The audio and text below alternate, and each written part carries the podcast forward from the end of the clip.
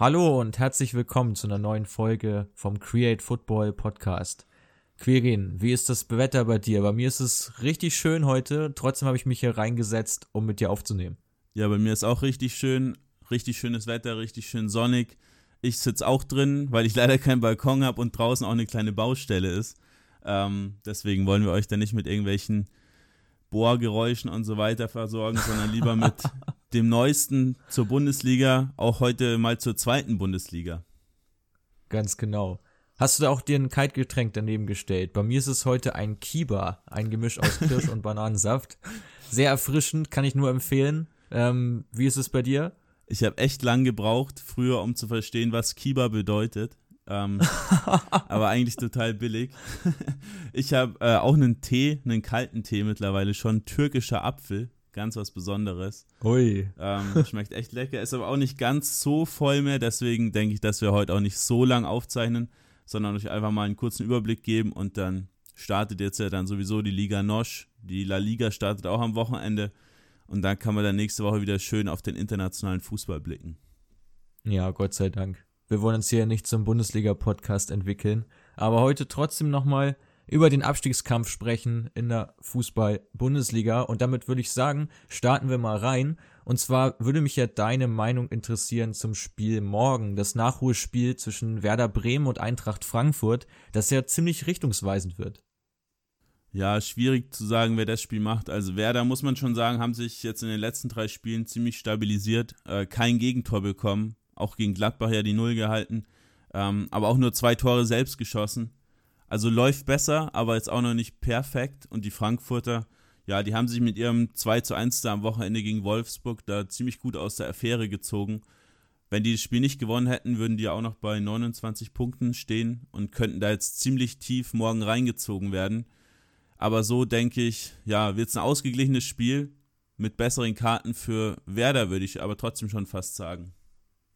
Ja, also ich sehe das auch, dass für Frankfurt der Sieg jetzt in Wolfsburg unglaublich wichtig war, um auch den Druck ein bisschen rauszunehmen für, für dieses Spiel jetzt, weil ansonsten stünden sie wirklich ein Stück weit mit dem Rücken zur Wand. Gerade Werder hat jetzt, wie du sagst, einen Lauf, äh, dann das Nachholspiel, sind vielleicht gut drauf, Frankfurt eher nicht so, dann verlieren sie das womöglich auch noch und hängen auf einmal richtig tief drin ähm, im Abstiegskampf. Insofern, ja, jetzt haben sie ein kleines Polster, sieben Punkte sind zwischen den beiden Mannschaften.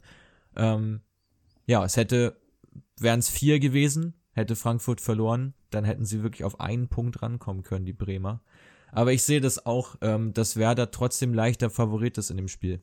Ja, gerade auch, weil Frankfurt in meinen Augen viel zu ausrechenbar ist. Also jetzt auch das Spiel gegen Wolfsburg wieder 51% der Angriffe über die linke Seite mit Kostic. Ja, ist einfach viel zu viel und dann hast du halt vorne drin natürlich einen anderen Silver, der dann auch mal äh, die Dinger macht, hat ja auch einen Elfmeter verwandelt nach dem recht dummen Foul da von Pongracic. Aber auch ansonsten, ich meine, drei Torschüsse, dann zwei Tore rausgemacht. Also ist effektiv, aber halt ziemlich ausrechenbar. Und das ist in den letzten Wochen auch so ziemlich das Problem der Frankfurter, denke ich, dass man einfach äh, vorne nicht genügend Torchancen kreieren kann, die Stürmer nicht dann richtig in Szene setzt, weil der Gegner halt dann auch weiß, wie man spielt. Und vorne hat man halt auch niemanden, der jetzt so, außer Kamada, niemanden, der jetzt wirklich mal so das Spiel dann in verschiedene Richtungen lenken kann. Ja, also ich muss dir ein Stück weit widersprechen. Auch schön, dass wir mal wieder eine Podcast-Folge haben, wo wir nicht einer Meinung sind. Also gerade wenn man das Spiel Frankfurt gegen Freiburg sich anschaut, äh, mit, ich glaube, 35 Torschüssen der Frankfurter, dann kann man schon davon sprechen, dass die sich genügend Chancen rausgespielt haben, die aber nicht wirklich effizient genutzt haben, beim Endergebnis von 3 zu 3 dann am Ende. Ähm, und jetzt wird so ziemlich das komplette Gegenteil in Wolfsburg, wirklich, ja, drei Schüsse, wie du schon sagst, zwei Tore, ähm, war natürlich dann relativ effizient. Ich sehe eigentlich Bas Dost relativ wichtig für Frankfurt, dass er jetzt fit bleibt und äh, in den Rhythmus wiederfindet, weil ich glaube, dass das einer ist, der nicht nur für Flanken wirklich wertvoll ist, sondern halt generell für, für Reingaben, für, für die Box. Der ist halt wahnsinnig gefährlich und erfahren und ich glaube, dass der mit der entscheidende Faktor ist für Frankfurt. Ja, wie, wie siehst du das dann mit dieser ganzen Rotation, die ja äh, Adi Hütter da ziemlich stark immer anwirft? Also würdest du dann Andres Silva dann wieder raus, dann Dost wieder rein? Was ist mit Pazienza? Der ist momentan noch verletzt. Ähm, aber das ist auch eine, eins der negativen Dinge, die mir bei Frankfurt öfter jetzt schon aufgefallen sind, dass sie einfach jedes Spiel irgendwie eine neue Startelf haben, wieder neues, frisches Blut quasi reinbringen wollen und somit kannst du dich ja dann auch nicht mal festspielen. Das wäre auch meine Frage an dich gewesen für die Partie, weil das, um nochmal auf Werder auch zu sprechen zu kommen, ist das ja eigentlich so der große Unterschied zwischen den beiden Mannschaften, dass Werder ja eigentlich nur wechselt, wenn Verletzungssorgen bestehen und ansonsten aber eine relativ gleiche Stammelf jetzt gefunden hat und Frankfurt halt permanent dabei ist zu rotieren. Ich halte es jetzt aber aufgrund der englischen Wochen, also aufgrund der vielen Spiele auch unter der Woche, gerade natürlich auch für Frankfurt durch das Nachholspiel jetzt noch eins mehr, ähm, halte ich das für ziemlich, ja, für, für einen Vorteil für Frankfurt, weil dadurch einfach ein bisschen die Kräfte aufgeteilt werden auf verschiedene Spiele. Und bezüglich der Sturmkonstellation würde ich Kamada ehrlich gesagt lieber auf der 10 sehen, bisschen zurückgezogen, ähm, wo er einfach dann sich mehr seine Räume suchen kann, als wenn er halt vorne drin gebraucht wird. Ja, sehe ich ähnlich. Kamada ist für mich auch eher ein Zehner, ist jetzt auch nicht der beste Spieler im Abschluss, ähm, war da auch ein bisschen mit dran schuld, dass man dagegen Freiburg da dann am Ende dann nur drei Tore geschossen hat.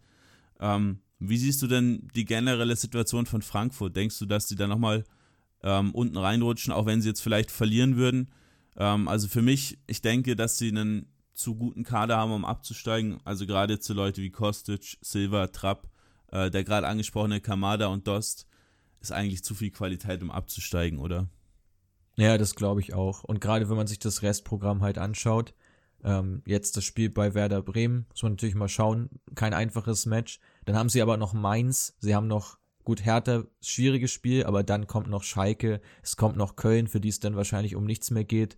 Äh, und zum Schluss nochmal Paderborn. Und ich glaube, das sind die Spiele, wo, also zumindest Schalke und Paderborn sollten sie eigentlich gewinnen ähm, und dann auch ja sich ganz gut befreien können. Also selbst bei zwei Siegen hätten sie dann äh, 38 Punkte und das, das wird reichen. Insofern, ich glaube nicht, dass Frankfurt noch absteigt.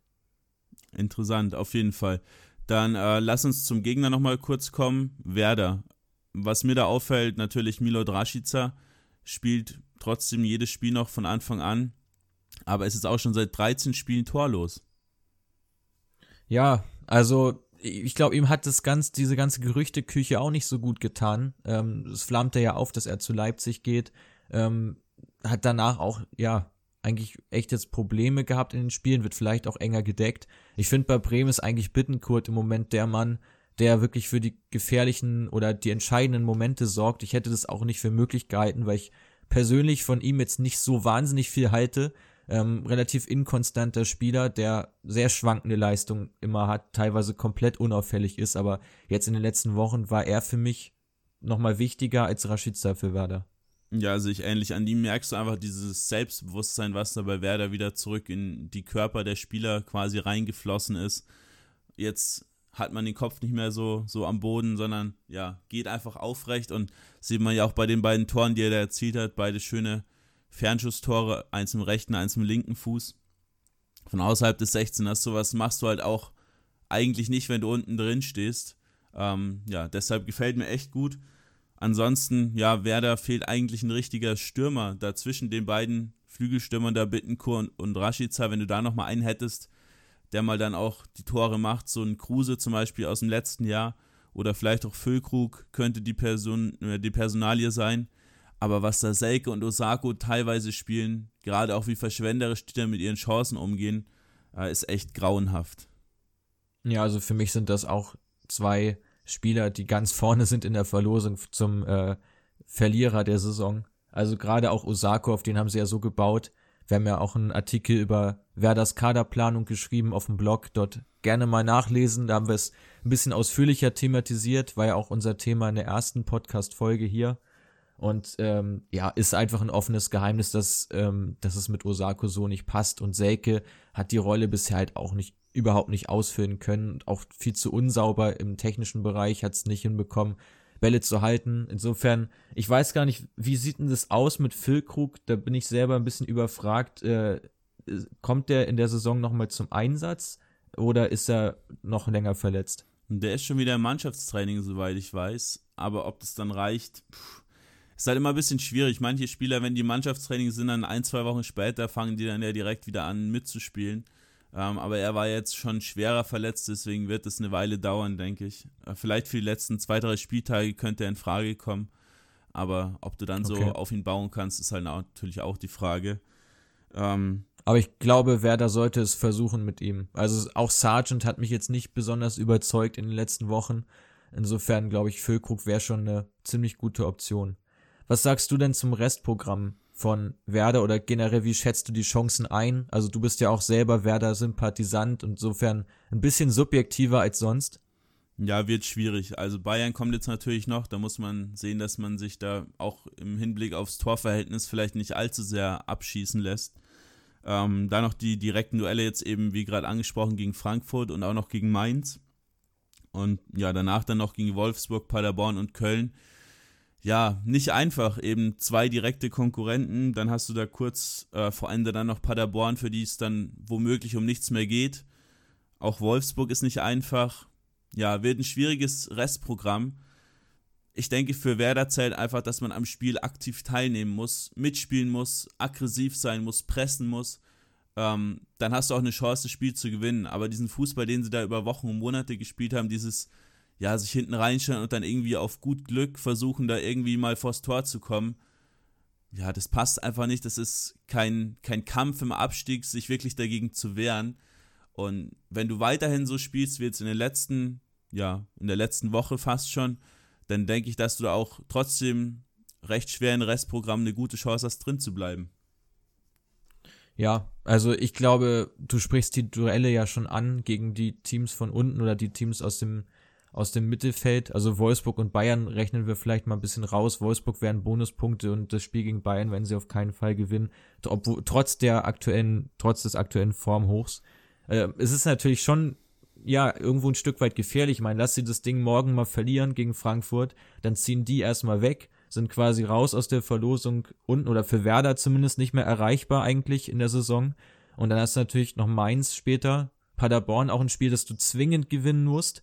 Ähm, aber Paderborn wird halt auch irgendwo nochmal ein Spiel gewinnen oder irgendwo nochmal Punkte holen. Das darf man halt auch nicht vergessen, weil die sind ja eigentlich auch ein Stück weit besser, als die Ergebnisse es manchmal suggerieren, weil sie halt dann zum Schluss komplett aufmachen, so wie jetzt King Dortmund auch wieder.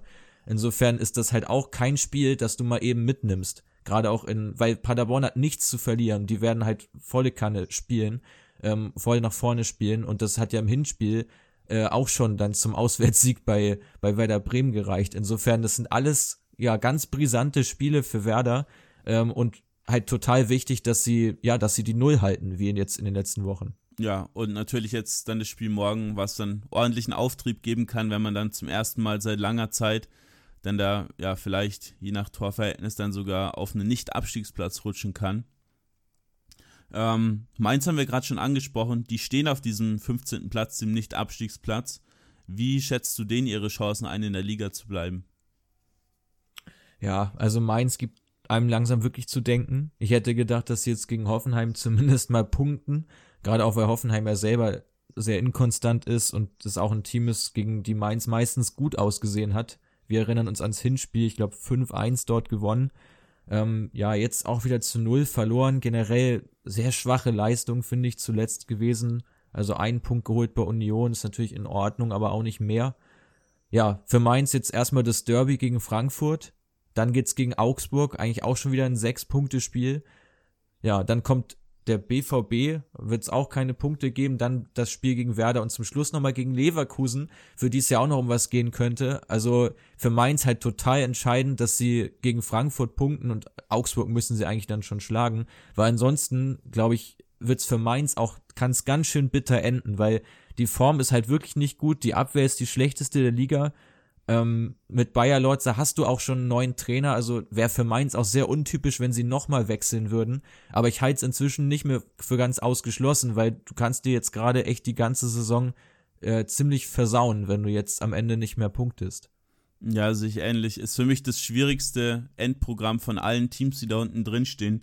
Gerade weil jetzt auch Teams wie Dortmund und Leverkusen hast, die ja von ihrer Offensivpower leben. Und ja, die angesprochene Defensive steht nicht wirklich. Da muss man natürlich auch rausrechnen, dass man da zweimal gegen Leipzig ordentlich kassiert hat. Wobei solche Spiele natürlich dann schon vielleicht einen Ausschluss äh, drauf geben könnten, wie es dann gegen Leverkusen oder Dortmund enden könnte, gerade jetzt bei den ihren derzeitigen Situationen. Ähm, generell hat, hat Mainz für mich eigentlich den besten Kader von allen Teams, die da unten drin stehen. Die haben total viele junge, interessante Spieler, die auch wirklich das Potenzial haben, mal ein ordentlicher oder sehr guter Bundesligaspieler zu werden.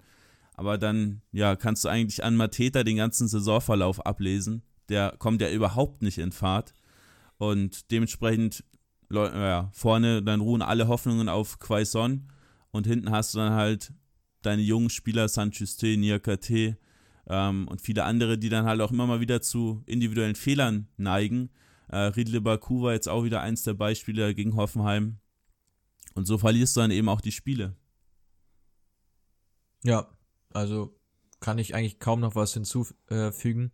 Ich finde das Restprogramm, dass es das, dass das jetzt das Schwierigste ist, würde ich nicht unbedingt unterschreiben. Da sehe ich noch eins, das noch härter ist, ehrlich gesagt. Aber ähm, ansonsten kann ich dir da nur in allen Punkten zustimmen. Also aber es ist natürlich das Problem, wenn du jetzt im Abstiegskampf bist und hast dann diese ganzen individuellen Fehler und der Gegner ist in der Lage, das auszunutzen, ja, dann musst du halt andauernd auch so im Rückstand hinterherrennen oder musst versuchen, das Spiel noch zu drehen, was jetzt, ja, was sie jetzt zum Beispiel in Köln ja auch geschafft haben, dass sie da noch einen Unentschieden dann geholt haben nach Rückstand, aber eigentlich musst du sehen, dass du selbst mal, ja, die Null hältst, in Führung gehst, so wie Werder das eben jetzt auch gemacht hat, ähm, und so dann zu deinen Punkten kommst. Ja, genau. Aber die ja, Chancenverwertung, wie gerade schon angesprochen, ist nicht nur bei, bei Mateta ziemlich schlecht. Jetzt auch gegen Hoffenheim 18 Schüsse, davon aber nur zwei aufs Tor sogar. Bayer Lorze ist er ja an der Seitenlinie auch fast verzweifelt. Und im Gegenzug dann halt einfach ja die angesprochenen individuellen Fehler hinten und auch viele Fouls einfach in Strafraumnähe oder dann auch im Strafraum. Und ja, in der Standardverteidigung ist man dann aufgrund von recht vielen eher kleinen Spielern auch nicht gerade äh, das beste Team der Liga. Ähm, aber bei der Chancenverwertung hat auch die Fortuna aus Düsseldorf so das ein oder andere Problemchen. Ja, also ich finde, Düsseldorf hat sich, muss man mal generell sagen, unter Rösler gesteigert.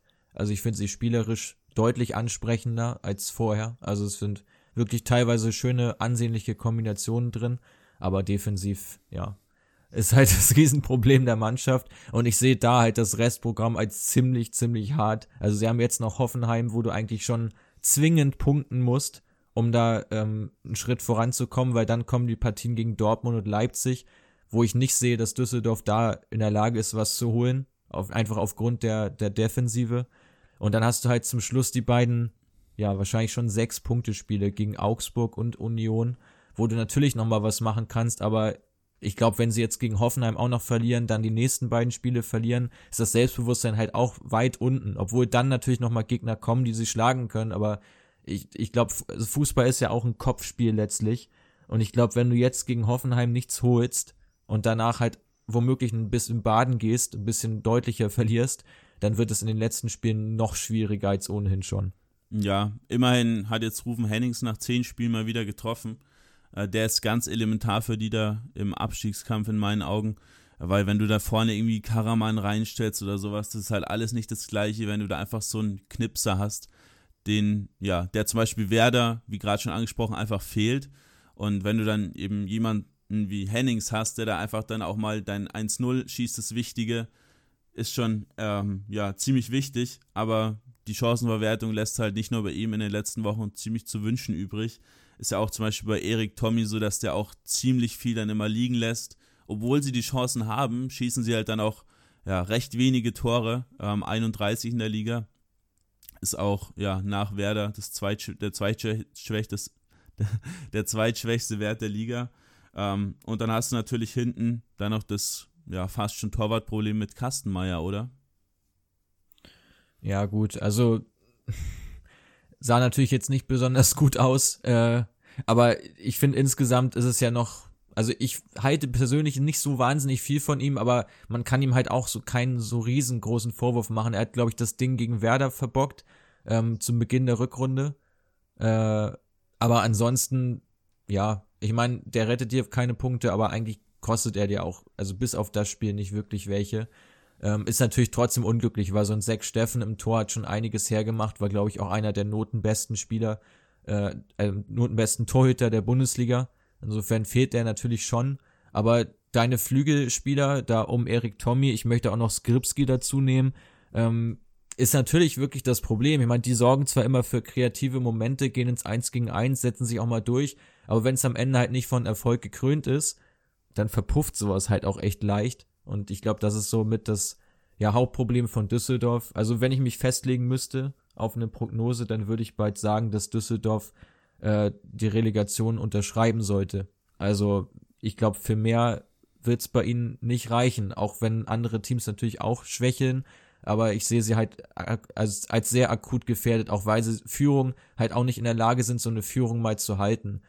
Wie jetzt ähm, das Spiel gegen war es gegen Köln? Ja, genau. Gegen 2 Köln, 2, ne? Ja. Also 2-0 geführt äh, und dann am Ende kriegst du noch zwei Gegentore in der Schlussphase. Das war schon so ein kleiner ähm, K.O.-Punkt. Also es hätte ein Wendepunkt sein können in der Saison. Sie hätten sich da echt ein bisschen absetzen können, ein bisschen befreien, Druck von unten wegnehmen können von Werder. Wären jetzt dann vier Punkte vor Werder, jetzt sind es zwei. Ja. Ja, immerhin konnte man ja das Spiel da gegen Schalke noch drehen.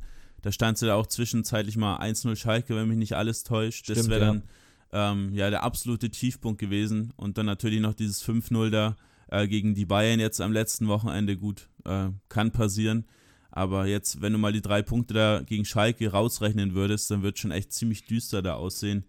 Ähm, aber auf unseren Tipp, wer denn dann absteigt, kommen wir dann, nachdem wir Augsburg und, und Union Berlin besprochen haben, noch zu sprechen und ja. zurück. Fangen wir mal mit, also Union ähm, hat für mich das von allen Abstiegskandidaten ja, wenn man gut Frankfurt auch, also bin ich so ein bisschen unentschlossen, wer, welches noch leichter ist, aber das von Union halte ich schon für extrem machbar. Sie haben noch Schalke, sie haben Köln, sie haben, haben Paderborn, äh, 1899 Hoffenheim, die ja wie gesagt zwar stark sind, aber inkonstant, auch immer für einen Patzer gut, wo du vielleicht noch den einen oder anderen Punkt mitnehmen kannst. Zum Schluss noch Düsseldorf. Also sie haben es eigentlich komplett in der eigenen Hand, müssen einfach nur sehen, dass sie ihre Spiele äh, gegen ja formschwache Klammer auf Schalke Köln oder auch schwache Teams, Klammer auf, äh, Paderborn und Düsseldorf, wenn sie diese Partien einfach nicht verlieren, dann wird's für Union reichen. Also bei denen mache ich mir relativ wenig Sorgen, wobei man natürlich auch sagen muss, klar, wenn sie jetzt da in den Negativlauf geraten und diese Spiele wieder erwarten, nicht gewinnen, vielleicht ein Unentschieden holen, dann nochmal zwei, drei verlieren, ähm, dann kann es natürlich auch losgehen mit den, dass es in den Köpfen der Spieler arbeitet, weil sie ja eigentlich schon vor Wochen als gerettet schienen. Ja, der Negativlauf ist eigentlich schon da, wenn man sich mal so die letzten Ergebnisse ansieht. Also die letzten sechs Spiele nicht gewonnen, zwei Unentschieden, vier Niederlagen. Bei eigentlich auch, ja, fast schon, ja, machbar ist das falsche Wort, aber gegen Freiburg zum Beispiel, auch gegen, gegen Union, äh, gegen Mainz, gegen Hertha auch im Stadtderby, da hat man schlecht gespielt, fand ich. Einfach ohne dieses Herzblut, was man da in der Hinrunde hatte. Da hat man noch so richtig die Euphorie gemerkt vom Aufstieg, was ja häufig so ist, wenn dann Teams aus der zweiten Liga hochkommen. Aber jetzt irgendwie auch gerade ohne die Fans fehlt da halt auch eine ziemlich wichtige Stütze. Äh, weswegen ich das alles gar nicht so rosig sehe bei Union. Also jetzt auch Schalke wird demnächst mal wieder irgendwann ein Spiel gewinnen. Könnte ich mir auch vorstellen, dass es das jetzt gegen Union passieren würde. Ja, schwierig zu sagen. Also, sie haben natürlich vorne drin Anderson, sind nach, Stand, nach Standards und Flanken extrem gefährlich. Aber der ganze Rest vom Kader überzeugt mich da auch nicht so wirklich. Ähm, gerade die Zentrale da mit Andrich, Gentner und Prömel ist für mich eigentlich mit die schwächste der ganzen Liga. Ja, also den Negativlauf sehe ich natürlich auch. Äh, Union jetzt keine, keine formstarke Mannschaft, aber ja, ich finde die, die Gegner, die, gegen die sie jetzt teilweise gespielt haben, Hertha ist jetzt einfach im Aufschwung gewesen, jetzt auch zuletzt gegen Gladbach. Ähm, ob du dann in der Höhe so verlieren musst, ist fraglich, aber dass du da auch ein Spiel verlieren kannst, ist, glaube ich, einkalkuliert von allen. Insofern, ich glaube, Union sehe ich trotzdem noch ganz gut gewappnet. Zentrales Mittelfeld, ja, ist nicht besonders rosig, äh, nicht besonders spielstark, aber ja, erfüllt seinen Zweck, wenn sie einfach kämpfen. Aber du hast es schon gesagt, ich glaube, die Fans fehlen natürlich Union schon massiv jetzt gerade. Ja, bei Augsburg spielen die Fans nicht so eine große Rolle, oder? Eher weniger. ähm, wie siehst du da den, den Trainerwechsel? Hat er sich für dich schon bemerkbar gemacht? Äh, zu Beginn fand ich es eigentlich ja, recht, recht ansprechend. Auch das Spiel da gegen Schalke äh, fand ich echt ordentlich. Aber jetzt, ja, ich weiß nicht, läuft alles wieder so ein bisschen in die gleiche Richtung wie unter Schmidt davor. Na, das Spiel gegen Paderborn 0-0 ist natürlich jetzt nicht gerade eine Augenweide gewesen. Dann, ja, gegen, gegen die Hertha kann man auch verlieren. Aber generell finde ich, dass Augsburg einfach ähm, Offensivprobleme hat. Also Niederlechner seit neun Spielen nicht getroffen. Ähm, Im Saisonverlauf schon 14 Großchancen vergeben, ist damit ja unter den Top 5 in der Bundesliga. Und von dem haben sie einfach zuletzt gelebt. Also die Spiele, wo sie dann so erfolgreich waren, mal so ähm, ungefähr bei der Mitte der Saison, wo dann Max auf dem, auf dem Höhepunkt war, dann war Vargas richtig stark, Niederlechner vorne drin, ja, hat mir gut gefallen zeitweise, aber jetzt läuft es nicht mehr so wirklich. Ja, also ich glaube, Niederlechner hat auch ziemlich von Martin Schmidt profitiert, weil er das System ziemlich auf Niederlechner ausgerichtet hat. Also wir waren ja beide gemeinsam beim ersten Spieltag zwischen Augsburg und Union. Da konnte man ja schon deutlich sehen, dass Niederlechner halt dieser pressende Stürmer ist, der vorne einfach anläuft, der viel für die Mannschaft tut und auf den dann auch einfach viel zugeschnitten ist. Ähm, das ist jetzt unter Herrlich ein bisschen anders. Sie, haben, sie versuchen, glaube ich, jetzt auch eher einen spielerischen Ansatz zu wählen, ähm, auch mehr über die Außen zu kommen, die mehr einzusetzen, also die, die Flügelspieler vor allem. Ja, ist bisher nicht so besonders von Erfolg gekrönt. Sie leben natürlich auch davon, dass sie dieses Ding da auf Schalke gewonnen haben mit 3 zu 0. Also wenn du das Spiel mal rausrechnest, dann wäre es für Augsburg auch ziemlich bedenklich. Wobei auch, also ähnlich wie bei Union war Augsburg ja auch schon scheinbar durch, scheinbar gesichert und rutscht da jetzt noch ein bisschen mit rein, vielleicht sogar noch stärker mit rein, als, als wir es ähm, vermuten. Ähm, was ist denn deine Prognose, wie es mit Augsburg jetzt weitergeht? Ja, schwierig zu sagen. Also sie haben hinten ein Torwartproblem, finde ich. Also Lute und Kubek ja. ist, ja, über Kubek haben wir des Öfteren schon mal gesprochen. Der hat keine sonderlich gute Figur abgegeben, haben wir in dem gerade von dir angesprochenen Spieler zu Beginn gegen Union, das wir gemeinsam besucht haben, auch da schon festgestellt. Diese Ausflüge, die der teilweise macht, sind einfach nur wild. Äh, jetzt hast du dir da erstmal mit Lute ja einen soliden Torwart hinten reingestellt, aber mehr auch nicht. Also ähnlich wie jetzt bei Düsseldorf rettet dir der Torwart ähm, auch in Augsburg jetzt nicht unbedingt da deine Punkte. Ähm, ja. Und davor hast du halt mit Jedwai und Udokai eine ziemlich junge und unerfahrene Innenverteidigung, weil du dann äh, Leute wie Suchi da vor der Saison geholt hast, der eigentlich gar keine Rolle spielt. Der spielt ja wirklich nur im äußersten Notfall. Und Hauelau weiß ich auch nicht, was mit dem eigentlich los ist. Der kommt zuletzt auch nicht mehr von Beginn an. Ja, deswegen steht die Offensive eigentlich gut, aber trifft nicht und die Defensive steht generell nicht gut. Also sehe ich Augsburg da vielleicht schon in ein bisschen größeren Problemen, als man erstmal annehmen könnte, gerade auch bei dem, bei dem Restprogramm. Ja, gerade auch wenn wir jetzt das nächste Spiel noch ansprechen von Augsburg, nämlich gegen äh, gegen den ersten FC Köln äh, kommt natürlich die Schwäche der Augsburger besonders zum Tragen, dass sie konteranfällig sind, wenn der, wenn alle Mannschaftsteile zu weit aufgerückt sind und Köln ja wirklich eine Mannschaft ist, die voll darauf setzt, ähm, in die Gegenbewegung zu kommen und schnell umzuschalten unter Gisdol. Insofern kann das übel enden für, für Augsburg. Ja, das Restprogramm haben wir, haben wir da, glaube ich, jetzt auch schon ein bisschen thematisiert. Also letzter Spieltag bei RB Leipzig. Hm, da willst du auch nicht unbedingt nochmal punkten. Insofern ja, Spiel gegen Mainz für beide Mannschaften, glaube ich, ganz, ganz entscheidend am übernächsten Spieltag. Äh, dann Düsseldorf haben sie noch mit drin. Ja, also du musst halt sehen, dass du halt gegen die direkte Konkurrenz einfach gewinnst, was für letztlich für alle Mannschaften da unten drin gilt. Alles klar. Dann lass uns vielleicht noch kurz zu unserem Tipp kommen. Wer geht deiner Meinung nach in die Relegation und ja, welches Team steigt neben Paderborn, die wir jetzt mal ausgeklammert haben, ähm, weil die wahrscheinlich ja ziemlich sicher runtergehen. Wer steigt denn neben Paderborn noch ab? Ja, also Paderborn habe ich auch abgeschrieben, ehrlich gesagt. Wie gesagt, Frankfurt, glaube ich, wird sich retten. Gutes Restprogramm. Bremen sehe ich inzwischen auch, dass sie eine ziemlich gute Chance haben, sogar noch direkt drin zu bleiben. Düsseldorf halte ich für kritisch. Also wenn ich jetzt heute einen Tipp abgeben müsste, würde ich bald sagen, dass Mainz direkt runtergeht und Düsseldorf Relegation spielt. Ähm, Union wird sich sicher retten, Augsburg weiß ich nicht und Bremen äh, bin ich auch unschlüssig. Aber das wäre jetzt Stand heute, zweiter Sechster, mein Tipp. Ja, interessant. Also bei Mainz habe ich immer noch Hoffnung, weil ich einfach ähm, den Trainer gut finde, auch wenn er jetzt vielleicht schon wieder so ein bisschen abgeschrieben wird und auch der Kader nach wie vor ein ziemlich guter ist in meinen Augen. Deswegen sehe ich das, sehe ich eigentlich schon, dass die drin bleiben. Ich denke, Düsseldorf geht direkt runter und ich bin mir nicht sicher, aber ich ich vermute, dass Augsburg oder Union in die Relegation gehen, gerade weil die jetzt einfach in so einer Negativspirale drin sind. Äh, bei Union fallen die Fans weg, bei Augsburg fällt eben die Lebensversicherung im Sturm quasi weg.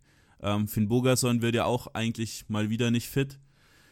Das heißt, du kannst da vorne drin auch eigentlich nicht wirklich wechseln. Äh, wenn ich mich jetzt heute festlegen müsste, würde ich sagen, Union geht in die Relegation. Sorry an alle Union-Fans, aber ja, was sie zuletzt gespielt haben, hat mir echt nicht gut gefallen. Habe auch das Spiel gegen Gladbach äh, komplett mir angeschaut.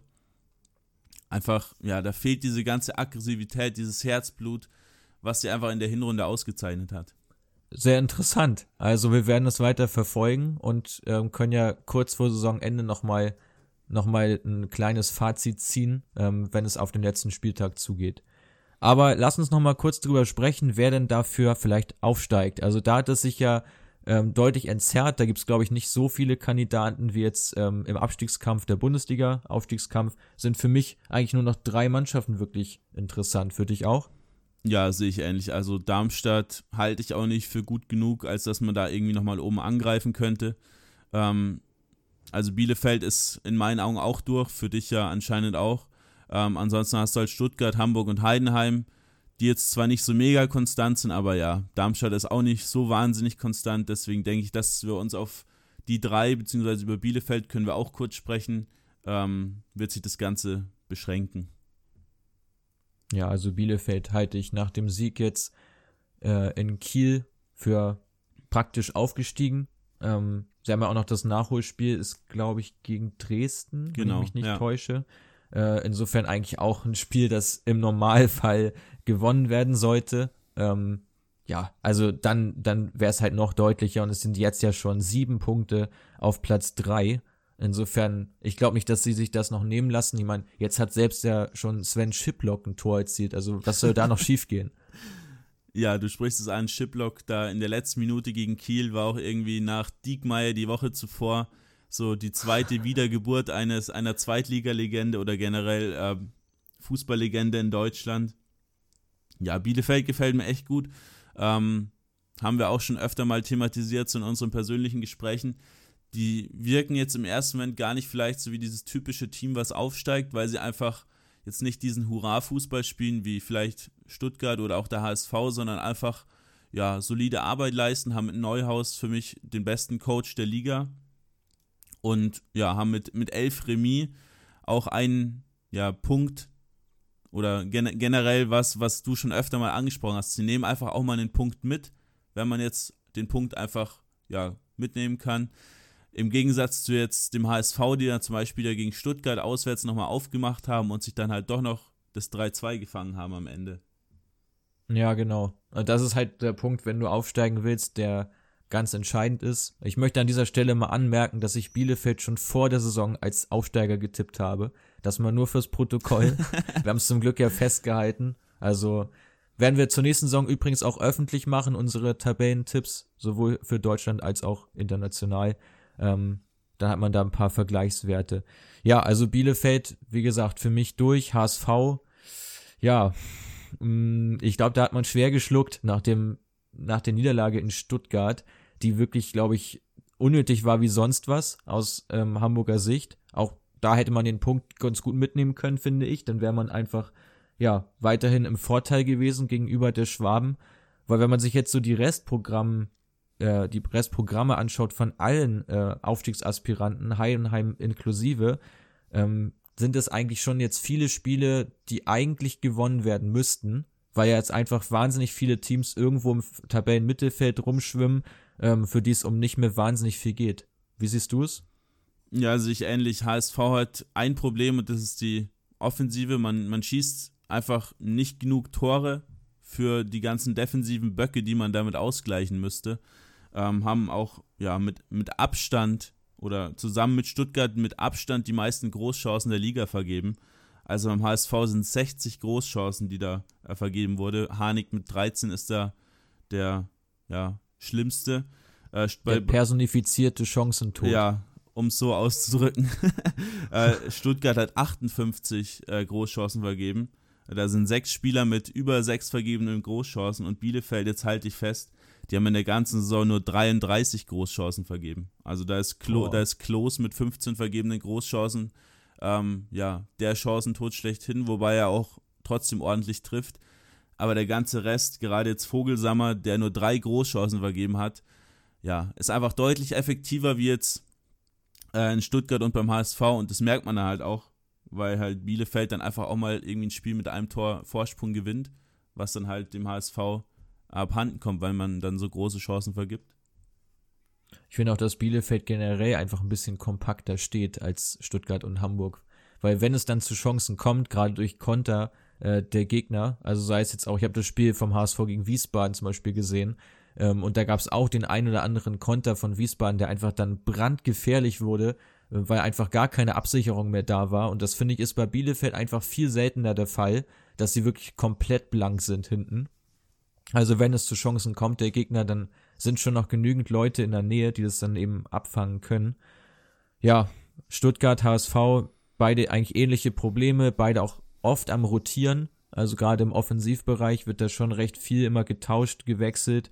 Bei Stuttgart ja Gomez meistens ein großes Thema, beim HSV teilweise Aaron Hunt, der jetzt ja wieder ja fit ist und jedes Spiel spielt, was ich nicht so ganz nachvollziehen kann, ehrlich gesagt weil es schon immer, du kannst halt mit Aaron Hunt kein Umschaltspiel ähm, aufziehen, was du gerade aber gegen so einen Gegner wie Wiesbaden total brauchst, weil Wiesbaden ja schon eine Mannschaft ist, die extrem mitspielt. Übrigens da auch Riesenrespekt äh, an Rüdiger Rehm und die Spielweise, auch wenn sie damit vermutlich absteigen am Ende. Aber es macht trotzdem Spaß, denen zuzugucken. Ich glaube, da wirst du mir zustimmen. Und ähm, ja, eigentlich musst du sehen, dass du dann halt Balleroberung hast und schnell in die Spitze spielst, was aber generell gegen jeden Zweitligisten einfach das beste Mittel ist aus meiner Sicht, weil dann ja unorganisierte Hintermannschaften auch nicht in der Lage sind, die Offensive von Stuttgart oder vom HSV zu halten. Ja, ist eigentlich genau das, was Bielefeld, was Bielefeld gut macht und was äh, Stuttgart und der HSV schlecht machen. Also Bielefeld steht ziemlich kompakt in der eigenen Hälfte, immer mit ihrem Ballbesitz, Fußball, dann schnelle Angriffe überspielen, vor allem das Mitteldrittel ziemlich schnell. Fast die wenigste Zeit aller Zweitligisten, die sie im Mitteldrittel verbringen. Und dann sind sie eben mit drei, vier Leuten vorne vorm Tor und machen dann die Dinge halt. Und beim HSV und bei Stuttgart geht man halt immer mehr auf diese, auf dieses Ballbesitzspiel, auf dieses, einfach diesen Ballbesitz-Fußball, den man halt vielleicht aus der ersten Liga gewöhnt ist, aber sowas kannst du halt dann nicht spielen, wenn du halt dann irgendwie in Sandhausen oder sowas spielst. Für die ist das immer quasi wie ein Pokalspiel. Die stellen sich hinten rein, kontern dich am Ende aus. Ähm, oder sind dann nach Standards gefährlich. Ja, also das ist so dieses Hauptproblem, dass Stuttgart und der HSV beide dieses Spiel, was du in der zweiten Liga fast spielen musst, noch nicht so richtig adaptieren konnten. Ja, zumal das Tempo ja auch zu niedrig ist. Also ich glaube, das war auch gerade das Hauptproblem von Tim Walter bei Stuttgart, dass einfach das Tempo zu gering war im Spielaufbau und auch generell im, im Übergangsspiel, ähm, sodass sich der Gegner immer wieder formieren konnte. Und das sieht man halt in vielen Partien, sobald du wirklich mal Druck machst, das kann man auch bei Bayern ziemlich gut beobachten, finde ich. Wenn Bayern mal ins Tempo kommt, über Goretzka zum Beispiel, dann kommt ein Pass nach außen auf Davis oder Pavard, der spielt ihn sofort ins Zentrum und du hast alle Spieler einfach in der Bewegung nach vorne und spielst einfach auch vertikal. Und wenn du das aber nicht machst, sondern ständig dann nochmal nach außen spielst, zum Innenverteidiger zurück, zum Sechser, der dreht sich noch dreimal, viel zu viele Ballkontakte, viel zu lange, ja, Phasen im Spiel, wo sich der Gegner einfach komplett ja drauf einstellen kann und und eben entsprechend formieren kann. Ja, da, ähm, da, so viel zum ja, ja willst du noch ja, einhaken? Ja, ich möchte noch kurz einhaken. Der, der einzige Spieler, der in Stuttgart so ein bisschen ja dem entspricht, was du da vielleicht ähm, ja angesprochen hast mit, mit diesen schnellen Spielern, ist eigentlich Nicolas Gonzalez. Den sehe ich eigentlich ziemlich stark in Stuttgart, wobei ich den auch eher im Sturmzentrum sehen würde, als jetzt vielleicht die ganze Zeit auf dem Flügel. Ähm, aber im Zentrum, du hast es angesprochen mit, mit Gomez, mit Al-Gadawi, die bekommst du halt auch beide nicht so richtig ins Laufen. Und beim HSV dann mit Poyan Palo Hinterseher ist halt auch nicht das gleiche wie jetzt ein Klos vorne drin, der halt einfach dein, dein effektiver Stürmer ist. Ähm, ansonsten würde würd mich noch kurz deine Meinung zum Torwartwechsel beim, beim HSV interessieren. Ja, halte ich, halte ich ehrlich gesagt für sinnvoll. Also aufmerksame Hörer wissen ja, dass ich HSV-Fan äh, bin, deswegen auch da jetzt eine kleine subjektive Meinung, aber ich glaube, dass der Impuls jetzt ganz gut war. Heuer Fernandes auch einer der Torhüter, die sich in die Reihe, in die Reihe einreihen, die wir vorhin schon angesprochen haben. Torhüter, die eigentlich keine Punkte wirklich retten. Ähm, ja, ja, durchschnittliche Leistungen finde ich. Also weder gut noch schlecht. Ähm, reicht aber vielleicht nicht unbedingt, wenn du aufsteigen willst und vielleicht nochmal den, den, die paar extra Prozent gerne hättest. Pollersbeck hat jetzt lange geschmort, ist hoffentlich heiß darauf, jetzt in der Saisonschlussphase zu zeigen, was er kann. Ähm, ja, halte ich trotzdem aber für, für sinnvoll. Aber lass uns auch noch kurz über Heidenheim sprechen. Die sind ja auch noch äh, ganz drin in der Verlosung, haben einen Punkt weniger als der HSV. Ähm, da das Restprogramm sei kurz angesprochen, bevor du deine Meinung mal abgibst. Hannover, Regensburg führt, also alles Teams aus dem Tabellenmittelfeld und dann noch der HSV im direkten Duell sowie Arminia Bielefeld zum Saisonabschluss, wobei Bielefeld da ja schon aufgestiegen sein könnte. Ja, kein leichtes Restprogramm, wie ich finde. Auch die Teamsitze im Mittelfeld führt ist ja auch immer mal wieder gut dafür, mal ein Spiel zu gewinnen. Ähm, auch Hannover hat ja an sich eigentlich einen guten Kader. Also kein leichtes Rückprogramm oder kein leichtes Restprogramm, besser gesagt. Ich denke, da wird bei Heidenheim wieder viel über die Defensive kommen. Die haben äh, zehn Spiele in der Saison zu null gewonnen, sieben davon sogar 1 zu null.